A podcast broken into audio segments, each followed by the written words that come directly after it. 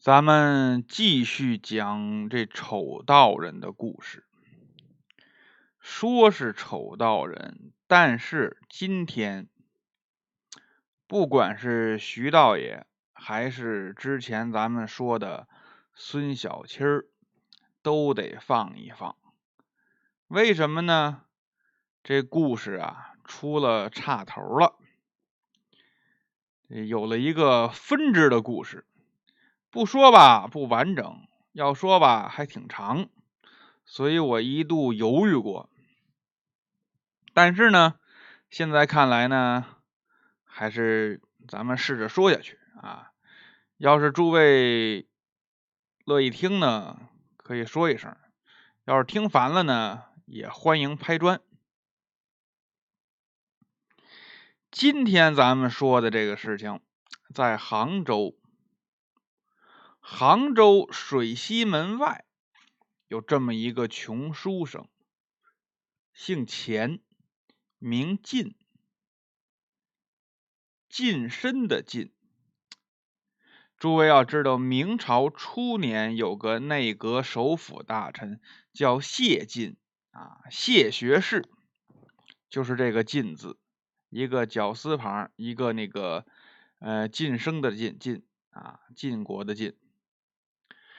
这位呢，现在看起来名字挺有革命性，前进前进的。但是当时啊，人都笑话他，怎么呢？前进的谐音是前紧，他也真争气，不愧这个名字，混的是身无御寒衣，家无隔夜粮，吃了上顿没下顿。那么说他怎么就能这么穷呢？第一，这位家里本来还算是家道小康，家里头啊，父亲本来是做生意的啊，供他读书，他也挺争气，十几岁就中了秀才，还想着继续往上考。可是呢，有这么一年，杭州城里边闹了瘟疫了。啊，不知道是什么病毒啊，冠状病毒啊。他这个父母是不幸染病，一个月里头双双去世，剩下他一个人守着一份家业。可是他呢，不是生产啊，就会读书，等着考功名。那时候这考试啊，科举啊，也不是年年都有。他跟现在这个大学招生考试不一样，那时候要等大比之年，可这等的期间他还得吃饭啊。一开始就卖家里的东西往当铺送，算是熬过了几年，赶上考试了。可是倒霉，没考上，名落孙山。怎么办呢？没办法。回家继续卖东西备考，再到后来，家里头卖的就不剩什么了，就剩下一间房，里面连个像样的家具都没有了。这一天刚过完年，正是正月初四，外边天冷啊。别看杭州算南方。冬天要冷起来，那是阴冷刺骨。这钱进呢，没钱生火，家里边就有一盏小油灯，不读书还不舍得点。他这天围着被子坐在家里，正发愁呢。哎呀，要考试还得等一年，这一年我可怎么过呀？要实在是饿的不行啊，这房我也得给卖喽。那我可就得住山洞里头去了。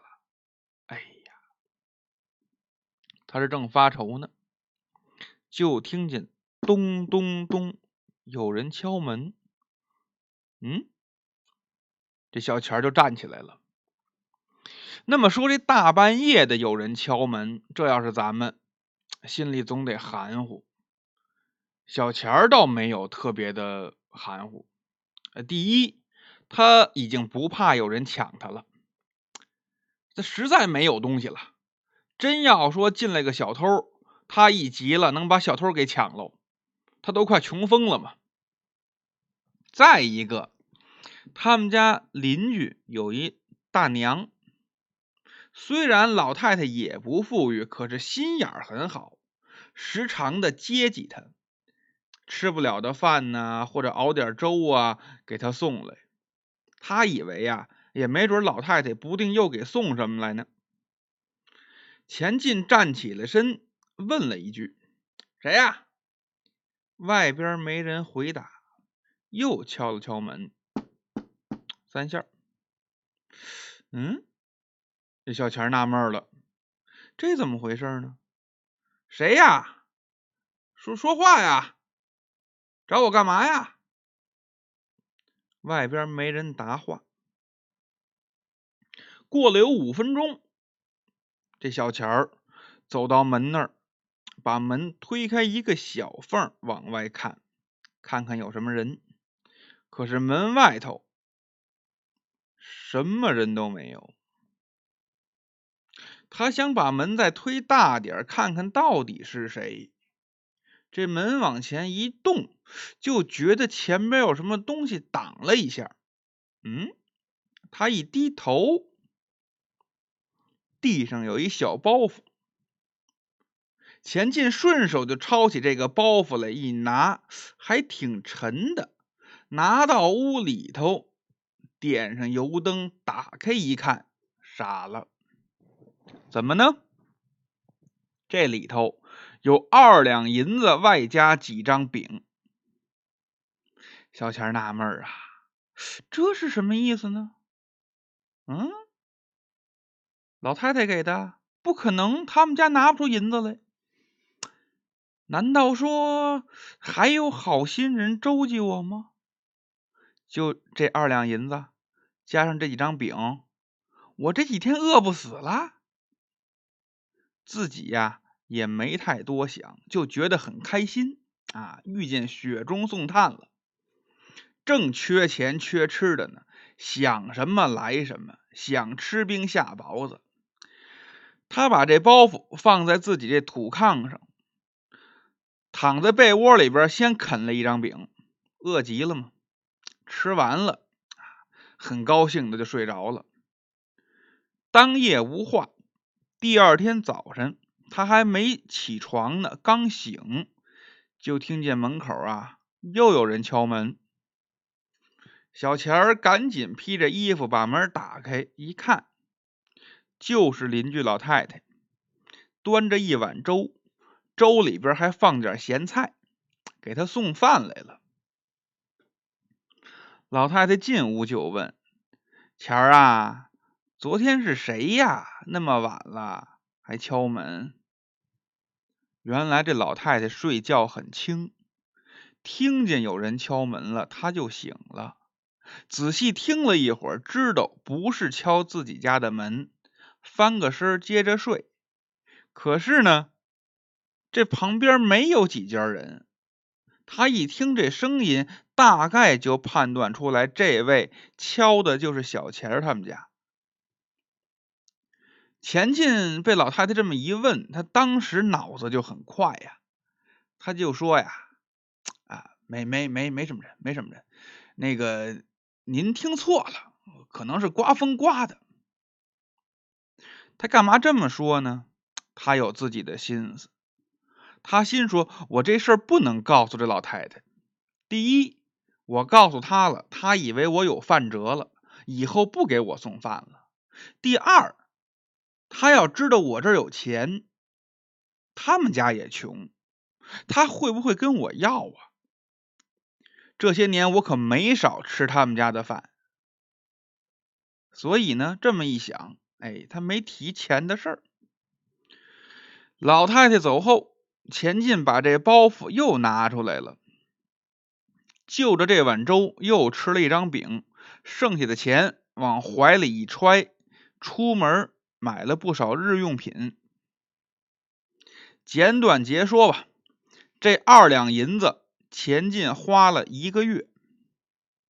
那么说明朝这二两银子是多少钱呢？算成现在的人民币吧，以米价来算啊，大概是一千二百多块钱。这就得说钱进够能省钱的，一千多块钱花了一个月。但他呀是个读书人，毕竟不会做买卖，不会一本万万利以钱生钱，他就会坐吃山空。这点钱呀，光花不尽。一个月过去了，再看钱进，又裹着被子在炕上发愁呢。这天晚上，还是那时间，又有人敲门，还那套。噔噔噔！钱进打开门一看，地上一个包袱啊，包袱里头照样二两银子，这回换花样了，是什么呢？给了四个大馒头。钱进看了看，哦，这好，这我以后每月按时领工资啊。简短截说。如是者三四次，只要钱花没了，到这月这时候就有人往他们家送。到了第五次的时候，啊，这个钱进对这个流程已经很熟悉了，估摸着快到时间了，自己坐在屋里边就等着。哎，果然一会儿。咚咚咚！有人敲门。钱进不慌不忙的走在门后头，对着门缝小声的说：“为什么小声啊？怕邻居听见呀。”谢谢啊，老给我送钱，麻烦您了啊！我我就我就问问，您谁呀？您这钱是给我的吧？您不是借吧？我以后我可还不起啊！他这么一说，门那头扑哧一下乐了。小钱一听，嗯，是个女人的声音。他赶紧想把这门呐再推大点儿，看看。可是门外头呢，空空如也，一个人都没有。地下还是一个包袱。小钱儿把包袱拿进来，自己坐在炕上，可就琢磨上了：这会是谁呢？谁这么救我呢？女侠、女神仙、女菩萨？想了半天也想不出个原因来。又过了一个月，还是到了领钱这日子，这回呀。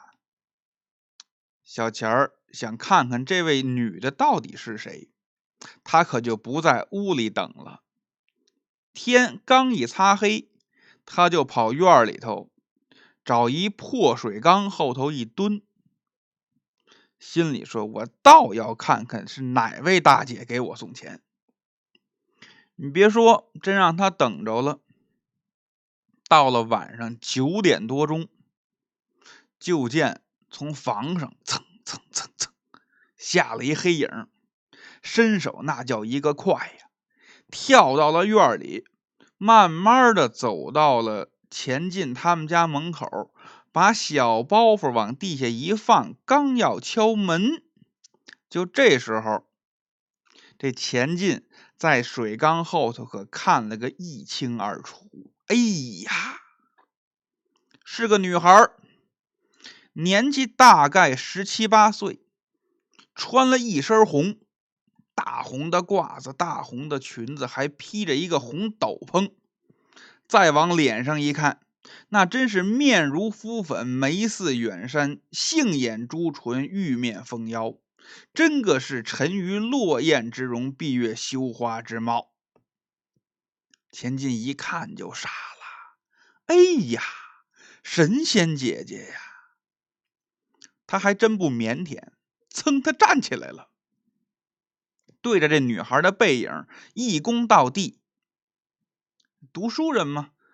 哎呀，不知小姐深夜来访，招待不周，罪过呀，罪过。”这女孩呢，一听身后不知道什么鸟叫唤呢，但是她似乎啊也知道这人在身后呢，并不着急，淡淡的说了一句：“无妨，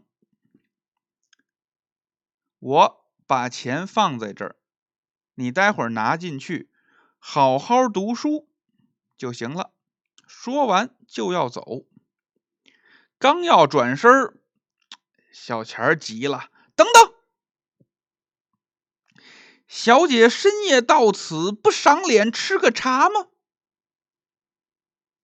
这姑娘啊，想说不用，但这时候钱进已经走过来了，一下就把姑娘的袖子给抓住了，很热情的样子，就要往这屋里招待。来来来来，您是我的恩人呢，还万望赏脸呐。到家中一坐，按说啊，在那个时代，当时这个是很失礼的行为。当然，今天不算什么。今天这男孩女孩互相之间追跑打闹，呢司空见惯。那时候不是啊。明朝那时候讲究男女之大防，所谓授受不亲呢。沾衣裸带便为失节，何况你直接拉人家袖子？这姑娘呢，也没生气，看了小钱一眼，就这一眼，差点把钱进给美死。这么一美女，花前月下看自己，这钱进就觉得这心里头啊，砰砰的乱跳啊。这姑娘。也没跟他多客气，顺着他这劲儿，一下就进了屋。这一看呢，四个字叫做“四壁萧然”。屋里就有一土炕，炕上这被子都破了，露着破棉花。姑娘淡淡的一笑，就说：“公子一寒至此，还敢招待客人吗？”哎，这么一说，这钱进脸噌红了，感觉很没有面子，很丢人呢。你笑话我穷吗？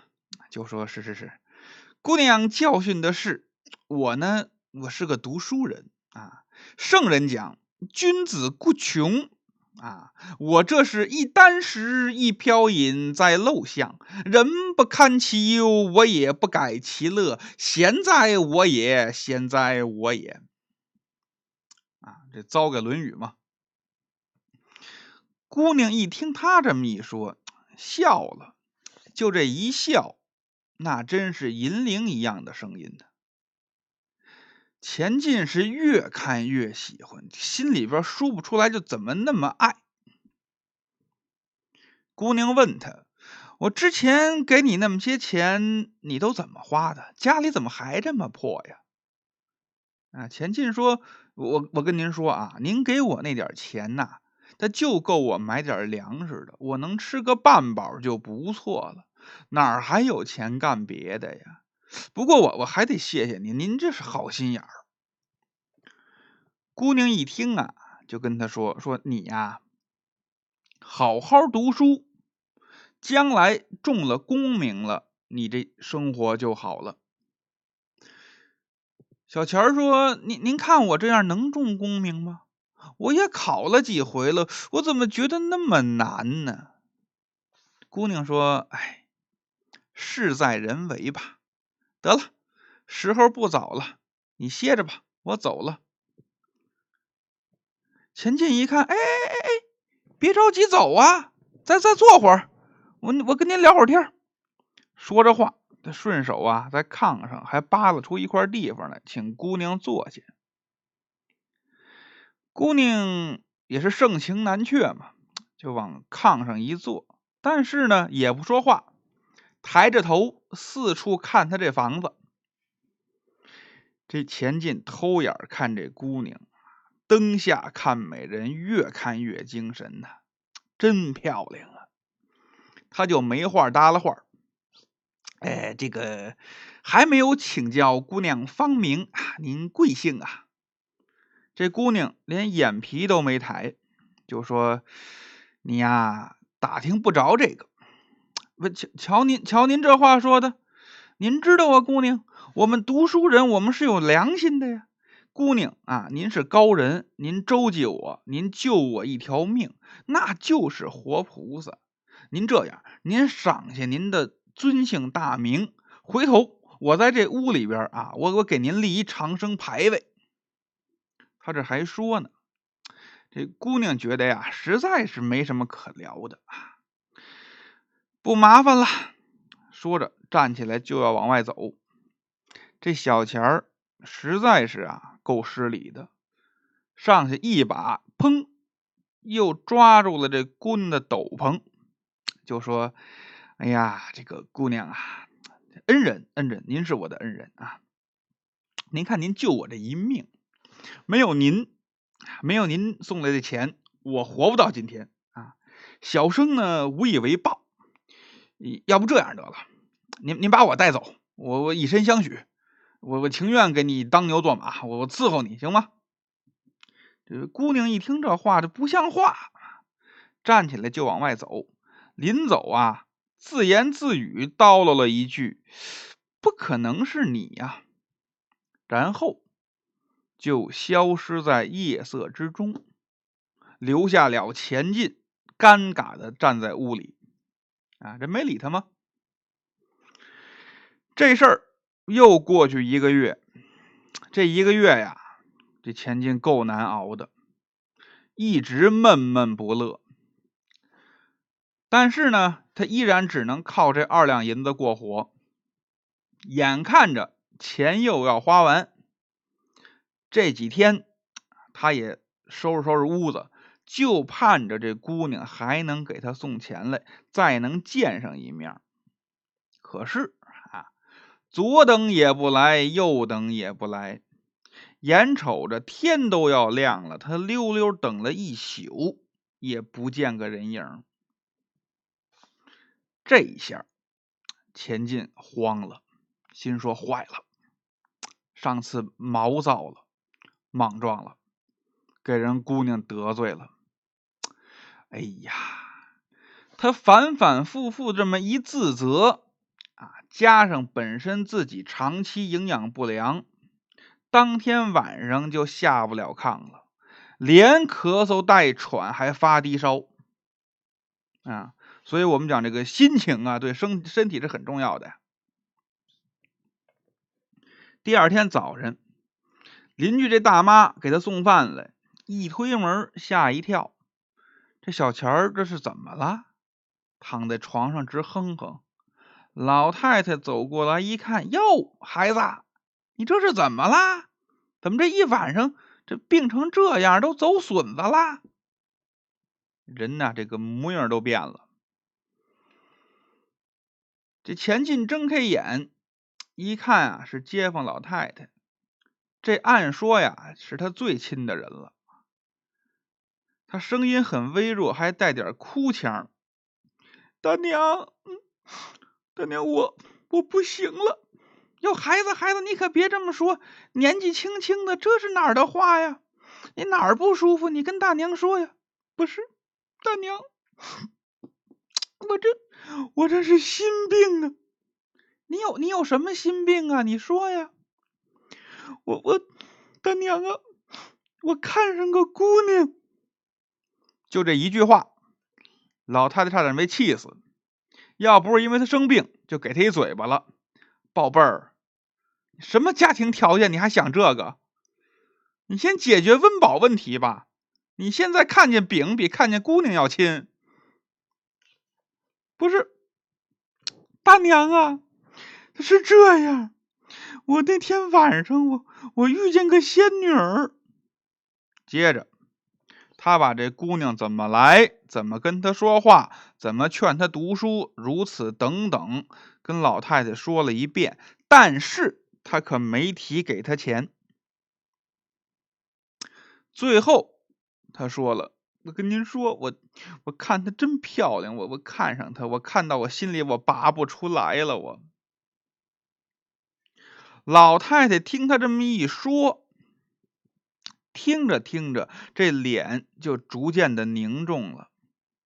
等钱进把话都讲完了，老太太挎着炕沿，慢慢的跟他说：“孩子，你想没想过一个事儿啊？哪个好人家的姑娘半夜串门呢？又有谁家的姑娘能够穿房越脊，高来高去呀？嗯？”这一问呢，钱进也是，嗯，是。接着老太太那话可就有点害怕了。老太太说：“钱进呐，钱进，你这遇见的别再不是个人吧？”